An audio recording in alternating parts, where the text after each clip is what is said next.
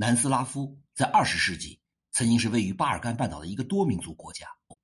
在第一次世界大战结束以后建立，转变为社会主义的南斯拉夫联盟以后，加盟国包括斯洛文尼亚、塞尔维亚、克罗地亚、波黑、黑山和北马其顿。九十年代东欧剧变，南斯拉夫联邦也未能逃脱，解体成为数个主权国家。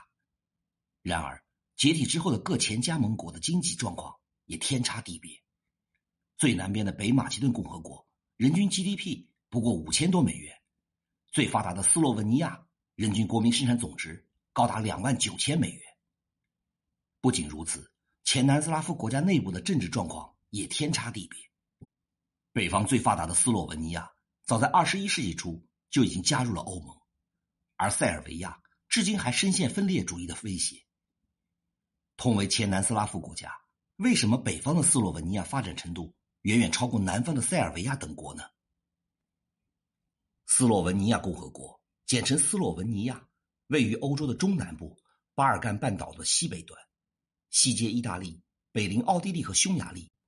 东部和南部同克罗地亚接壤，西南边濒临亚得里亚海，海岸线长四十六点六公里，国土面积两点零三万平方公里。斯洛文尼亚。处于欧洲四大地理地区的交界处，阿尔卑斯山脉、迪纳拉山脉、多瑙河中游平原以及地中海沿岸。斯洛文尼亚全国平均海拔为五百五十七米，最高峰特里格拉夫山，海拔两千八百六十四米。斯洛文尼亚约有一半的面积由森林所覆盖，截止到二零一五年，斯洛文尼亚国家森林覆盖程度在欧洲各国当中名列第三。排在芬兰和瑞典之后，国内也有原始森林的存在。二零二二年，斯洛文尼亚人口二百一十一万，主要的民族是斯洛文尼亚族，约占百分之八十三，少数民族有匈牙利族、意大利族和其他民族，官方语言是斯洛文尼亚语，居民主要信奉天主教。公元六世纪左右，斯拉夫人在向西向南迁移的过程中，分化成了东。西南斯拉夫三个大族群，其中位于巴尔干地区的斯拉夫人被称呼为南斯拉夫人。分布在政治版图上的前南斯拉夫国家与保加利亚覆盖的广阔区域。罗马的东西分治与后来的基督教大分裂，正好将巴尔干地区一分为二。在北方更靠近德国和意大利的斯洛文尼亚地区和克罗地亚地区，信奉罗马天主教，进行了拉丁化的文化转型。而南方的波黑、塞尔维亚等，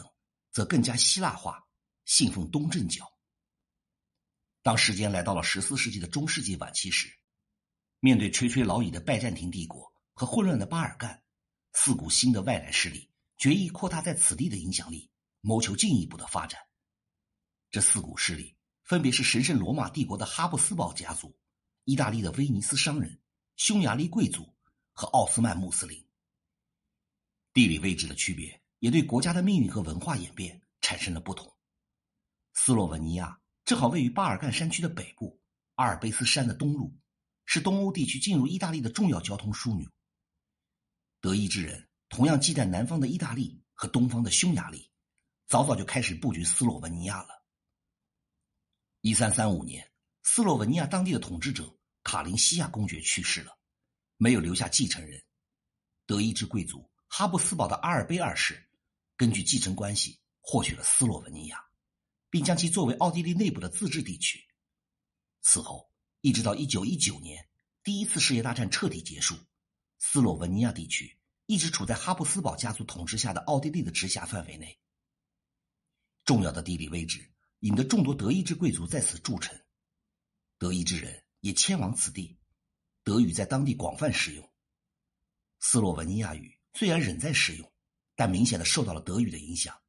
文字也采用了拉丁语的字母书写。不同于德意志人占主导的斯洛文尼亚，克罗地亚早先在匈牙利和意大利势力共存的一片区域。政治上，克罗地亚从十一世纪开始和匈牙利建立了共主联邦。同时，经营地中海海上贸易的意大利商人跨过亚得里亚海，在克罗地亚建立了众多海港商贸城市作为中转站。克罗地亚重要的港口斯普利特港就是在公元十世纪威尼斯商人的帮助之下发展壮大的。内陆的波黑、黑山和塞尔维亚则缺乏这样的地理条件，遍布群山，交通不便，对外交流严重不足。拜占庭的不断衰落，直到十五世纪的最终灭亡，则更加剧了这一情况。一四五三年，奥斯曼攻陷了君士坦丁堡以后，快速北上扩张，并在接下来的一百年里完全击败了匈牙利，将匈牙利和几乎整个巴尔干半岛纳入其版图。唯有斯洛文尼亚仍然存留在基督教的世界。东边的土耳其穆斯林更成为整个基督教世界的头号大敌。这种情况一直维持到十七世纪。一六八三年后的大土耳其战争，让哈布斯堡家族得以收购了匈牙利和大部分的克罗地亚，回收了天主教控制的区域。而塞尔维亚等东正教占主导的地区，仍然在奥斯曼帝国的管辖之下。巴尔干半岛南北敌对。不相往来，不仅导致了文化的差异，也为南北经济发展的极不均衡埋下了伏笔。在十八世纪之前，巴尔干半岛北方的克罗地亚和斯洛文尼亚，和南方的塞尔维亚与波黑可以说基本一致，很难说出哪一边具有整体的优势。然而，十八世纪末的工业革命彻底改变了生产方式，大幅提升了生产力，也彻底拉开了西欧和其他地区的发展差距。斯洛文尼亚和克罗地亚以及其他南斯拉夫地区的经济差距也由此产生。一贯保守的奥地利哈布斯堡政权不如英法那般早早的接纳工业革命，但仍然在十九世纪中期开始接纳工业革命。斯洛文尼亚在这次工业化浪潮中可以说是和奥地利互相成就的。工业化需要原料，尤其是矿石，斯洛文尼亚碰巧蕴含大量的矿产资源。尤其是重金属与煤炭，并且当地很早就有开采矿山的历史，采矿业基础本身就很好。工业化出口需要海上贸易，斯洛文尼亚虽然海岸线不长，但却是奥地利帝国本土唯一的滨海地区。除此之外，奥地利重视斯洛文尼亚的另一原因就是政治因素。克罗地亚虽然也有海岸线，但在奥地利击败土耳其。收复克罗地亚和匈牙利时，为了拉拢匈牙利的贵族地主，恢复了匈牙利中央政府对克罗地亚的直接控制。维也纳的奥地利宫廷很难插手当地的事务。不论是奥地利帝国，还是一八六七年以后改组的奥匈帝国，哈布斯堡皇室能够稳定控制的只有斯洛文尼亚到奥地利到捷克这一线。为了和英法普俄抗衡，奥地利。只能尽可能的发展自己能够稳固控制的领土，斯洛文尼亚的重要性就越发重要了。正是由于这三点，斯洛文尼亚早在1850年就开始了大规模的经济建设。早在1854年，作为奥地利帝国的第一批铁路建设项目的一部分，从斯洛文尼亚首府卢布尔雅纳到维也纳的火车就已经通车了。哈布斯堡家族同样在当地推进了基础教育。到了十九世纪中后期，斯洛文尼亚地区的认字率已经高达了百分之九十，当地的人口也同样大幅增加。一八六七年，奥匈帝国成立，发展匈牙利成为了帝国新的方针之一。克罗地亚地区作为匈牙利部分下属的自治区，终于搭上了工业革命的快车。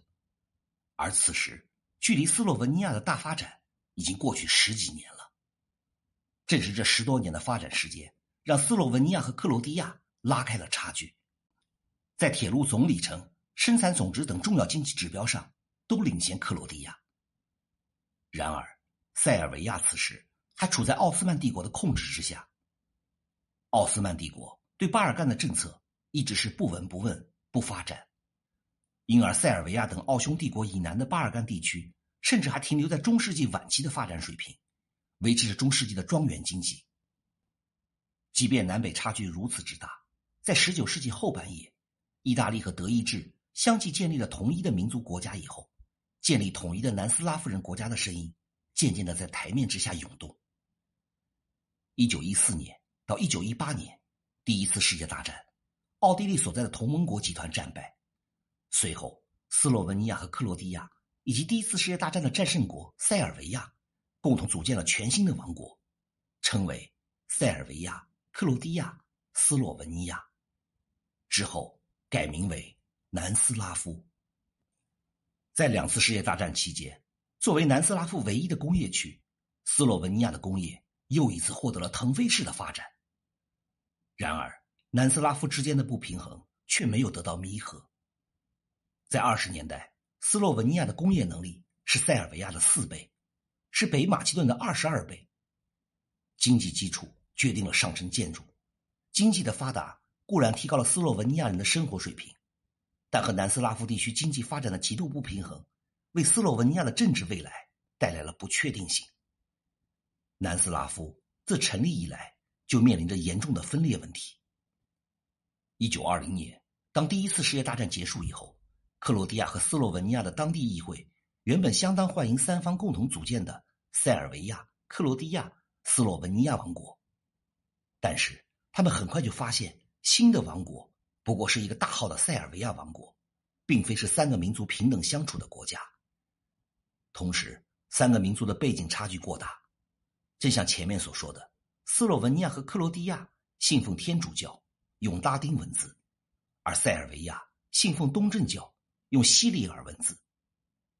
北方的斯洛文尼亚和克罗地亚高度城市化。并用工业生产，而南方的波黑和塞尔维亚还是中世纪的农庄经济。此前属于奥匈帝国的克罗地亚与斯洛文尼亚发现很难和塞尔维亚在政府组成、国家组织形式上达成共识。前两者希望建立一个各民族平等的多元联邦国，而塞尔维亚希望建立一个集权的一元国家。在一九二一年召开的南斯拉夫制宪会议上，来自塞尔维亚的党。赢得了制宪大会的主要席位，他们获得了主要席位，完全依靠塞尔维亚人在国家总人口组成当中的绝对优势。北方的斯洛文尼亚与克罗地亚人完全不支持该党。制宪会议决定了塞尔维亚、克罗地亚、斯洛文尼亚为单一制的王国，这遭到了马其顿地区和克罗地亚地区的激烈反对。于是，两个地区的民族主义代表分别在地下组织了政治恐怖组织。南斯拉夫在接连不断的恐怖袭击中度过了二十年代和三十年代。斯洛文尼亚虽然没有直接参与这些激进的政治活动，但不满的情绪在国内依然严重。二战以后，斯洛文尼亚作为南斯拉夫工业的核心地区，再次获得了经济的大发展，工业化程度大幅加深，以煤炭加工为主的重化工业以及橡胶加工成为了当地的最重要的产业。南斯拉夫的汽车制造也主要集中在斯洛文尼亚。到一九七五年，斯洛文尼亚地区的整体经济实力是塞尔维亚的两倍。斯洛文尼亚地区的民众生活接近奥地利和意大利北部的水平。一九八零年五月四号，铁托去世了。在一场盛大而且罕见的东西方政要同时出席的葬礼之后，南斯拉夫的民族主义火药桶被彻底点燃了。